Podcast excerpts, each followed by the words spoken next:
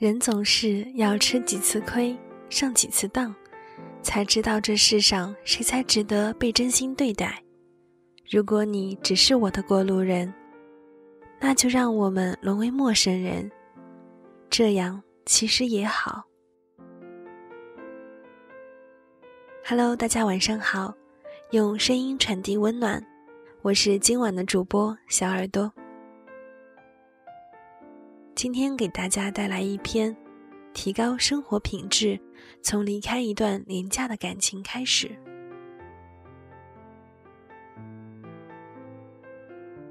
我要讲的是猫小姐和方同学的故事。如果说谈钱很俗气，那这就是一个很俗气的故事。我听说之后一阵唏嘘，却又引人深思。我一直觉得感情只有真假，没有贵廉之说，也觉得两个人的幸福度和金钱并没有多大的关系。只要不是吃不饱、穿不暖，连生存都成问题。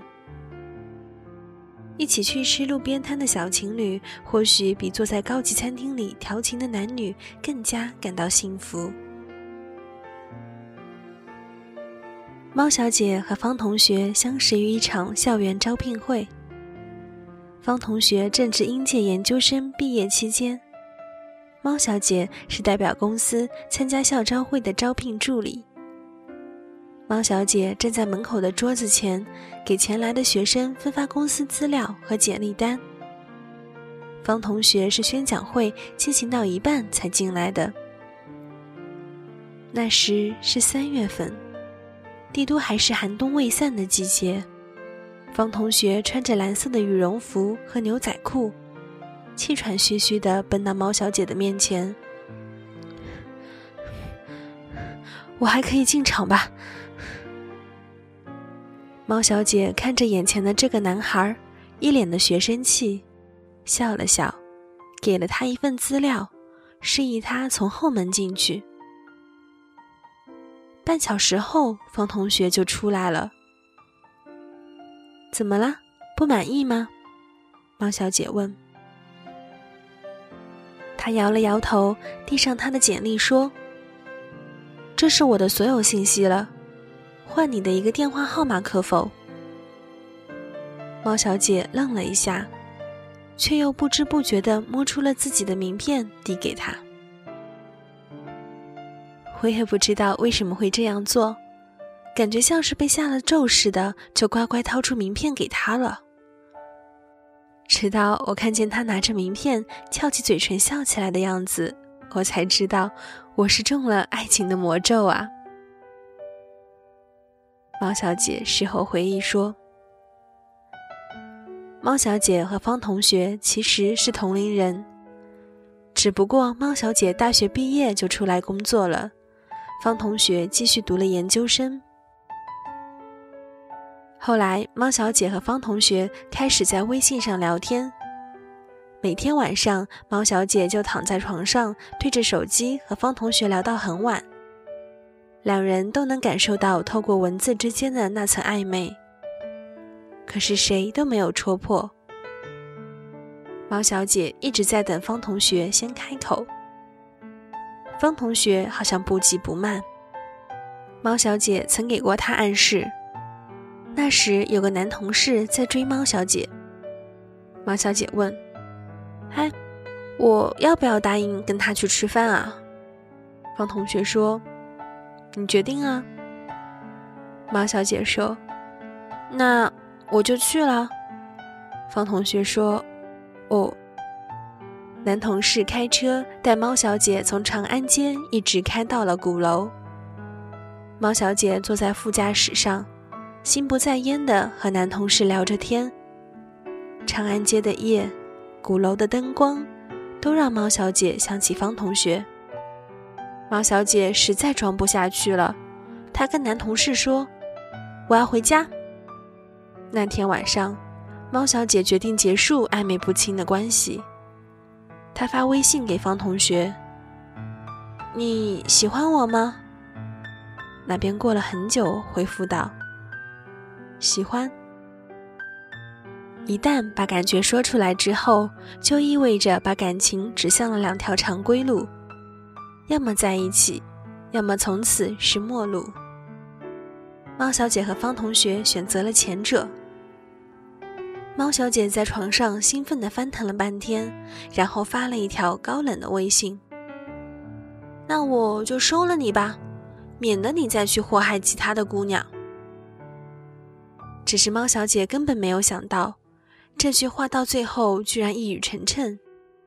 只不过被祸害的姑娘是她自己。猫小姐以为的热恋。在他们刚确立关系不久就开始冷却。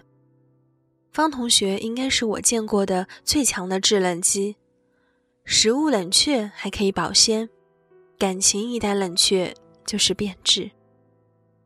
方同学偶尔也会发一条信息过来说句：“亲爱的，想你了。”但也只是偶尔罢了。每次猫小姐等到晚上也不见他打电话来。猫小姐给他打电话的时候，他又总是在忙。他给出的理由是找工作，太忙。可是想送你回家的人，东南西北都顺路；想联系你的人，再忙都会有空打一通电话。猫小姐还是劝服自己去相信了。真的需要每天都联系吗？方同学仿佛从来没听说过似的问：“你和你前女友交往时，难道都不用联系的吗？”我们两三天才联系一次。猫小姐无语，但总算争取到了每天晚上说一句晚安的权利。别人轻易就能给的，她时常要也要不来。方同学找工作那段时间完全没有了经济来源，猫小姐就把自己在外面赚的外快往他卡里打，能帮上一点儿是一点儿。他已经不记得他们有多久没有去约会了，他们连一场电影都没有一起看过。他总是想，再等等吧，等他找到工作就会好的。转眼就熬到了方同学毕业。方同学为了北京户口，放弃了高薪的外企就业机会，选择了在薪资一般的国企工作。其实猫小姐不明白，一个只在北京奋斗，并不准备在北京安家的人，拿北京户口来干嘛？不过只要是方同学的决定，她还是表示出了理解。日子开始朝九晚五的过着，枯燥乏味的生活总是需要人去主动制造激情的，就像经营一段感情也是需要花心思的。猫小姐总是会找到理由给方同学准备一些小惊喜，他的生日、圣诞节，甚至百天纪念日什么的，方同学每次只是理所当然的收下。然后就没有了。然后，方同学生日那天，猫小姐给他准备好了礼物，等着和他一起过。可是等到晚上，方同学打来电话，说和同学出去聚餐庆祝了。他问都没有问一句，他要不要一起？事实上，方同学从来没有带着猫小姐出入过他的生活。就算碰见了他的同事，方同学也会立马选择躲着走。对这些，猫小姐虽然心寒，也都一一忍了。那就过好两个人的日子吧，她想。猫小姐一直希望能和方同学一起出去旅行，她却总是说没时间或者没钱。有一次，方同学却自己提出想去贵州玩几天。和他同学陪同学就有时间了，陪他就没空。毛小姐的心一点一点的往下沉。在贵州旅游的时候，方同学把爸爸送给他的手表弄丢了。毛小姐在电话里听到他那么难过，就偷偷去给他买了一块同样牌子的手表，自己买来包装纸，亲手包装好。放到他住的地方，这样等他回来开门进屋的第一眼就可以看到这份礼物。方同学确实有被感动到，但也只是被感动到而已。他从来未曾为猫小姐做过什么，就连生活上也只是顾着他自己。他和她过马路，绿灯一亮，他绝对是第一个冲在前面。到了马路对面，才看到还在后面的人群中左顾右盼的他。猫小姐忍不住跟他说这些生活的细节。方同学纳闷：生活已经很不容易了，我们不能简单一点吗？你干嘛还要在这些细节上要求我呢？他始终无法让他明白。生活就是由这些琐碎的细节构成的。慢慢的，猫小姐的心冷却了，不再精心的想过好每一天和他一起的日子，不再和他分享自己遇到的有意思的事，当然也不再跟他倾诉自己的难过或失意。心灰意冷的时候，猫小姐就和姐妹聊聊天，吐吐槽。方同学渐渐成了猫小姐没有任何存在价值的男朋友。方同学也意识到了猫小姐的转变，他有点着急的央求猫小姐回到过去的那个他。猫小姐以为他懂得之后会有所改变，于是想试着跟他重新来过。方同学确实还是改变了一些，只是他还是未曾懂得什么是珍惜。猫小姐最后的希望破灭在一次生病上。那天早上，猫小姐醒来觉得口干舌燥，浑身滚烫。她意识到自己发烧了，想起床却全身乏力，于是打电话给方同学。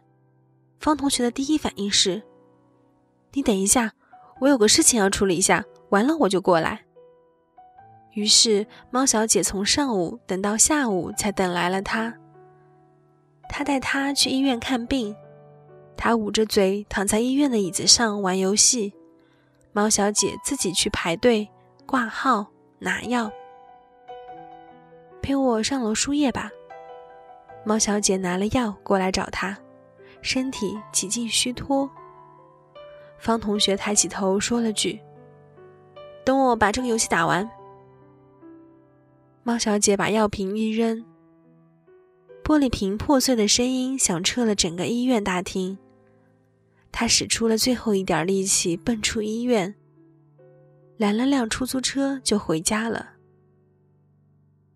猫小姐和方同学分手后，她才认真的理清了这段感情。她想起他无数次的拒绝，越发觉得心寒。情人节，他向她要一份情人节礼物，他想都没想，脱口而出：“没钱。”他答应给他买件衣服，预算指标是两百元还是三百元？他跟他讨价还价。他换房子的时候还差两千元找他借，他拖延到最后也没有借。他们吵架摔碎了东西。他说：“两人都有责任，修理的钱要和他一人一半。”猫小姐有点讶然，然后自己把修理的钱全给了。猫小姐给他讲他身边的朋友是如何对待自己的女朋友的。他说：“花了钱，他们不是还分了吗？”在方同学的观念里，这样的行为多傻呀！钱还是揣在自己包里踏实。可是他好像过滤了，他是有多少钱怕别人贪图呢？猫小姐要是图钱，压根就不会跟他了。猫小姐说：“他说他是穷怕了。”猫小姐说：“我不是一个势利的人，没想到钱还成了我们感情的一道坎。这样一来，反倒好像我又势利了。”我说。不是，只是同你比起来，他更爱钱罢了。更何况他没钱还对你不好啊。猫小姐哭。分手的时候，方同学并没有挽留，他觉得是他和猫小姐的价值观相差太大，才导致这样的。价值观不一样的人本身就不合适。只有猫小姐还傻傻的存有泡沫般的念想，最后那泡沫般的念想终被无力承受的绝望给带走了。她早就已经忘了，猫小姐是那个可以一直陪他看团购电影的人，是出去和他吃饭不愿意点贵菜的人，是那个陪他省打车的钱和他一起淋在雨中等公交车的人。一个舍不得钱也舍不得心的人，又凭什么让一个姑娘跟你呢？离开方同学的猫小姐像是变了一个人，再没有哀怨和唠叨。她换掉了方同学完成任务一般没给她的廉价耳机，换掉了当初奔赴中心班跟他的心，也换掉了有他在的城市。他有了新的工作。一有假期就全世界飞着去旅行，去餐厅吃饭也不再只点最便宜的菜，遇见想看的电影没有团购票也愿意请自己看一次。他说以前过得太委屈自己了，提高生活品质从离开一段廉价的感情开始。猫小姐居然用了“廉价”这个词，不禁让我觉得有点悲凉。后来我问猫小姐：“还恨他吗？”猫小姐摇了摇头。我不知道猫小姐心里是否还会念着他，是否还是会在微凉的夜里想起他短暂的好。但不恨，其实就是很好的状态了。是啊，为什么要为难自己去恨一个人呢？不值得爱的人，同样不值得恨。互不祝福，各自好自为之，从此相忘于人海。人总是要吃几次亏，上几次当，才知道这世上谁才值得被真心对待。猫小姐离开的是一个让她痛苦的人，方同学失去的却是一个真心待他的人。原来你只是我的过路人。我们终究沦为了陌生人，这样其实也挺好。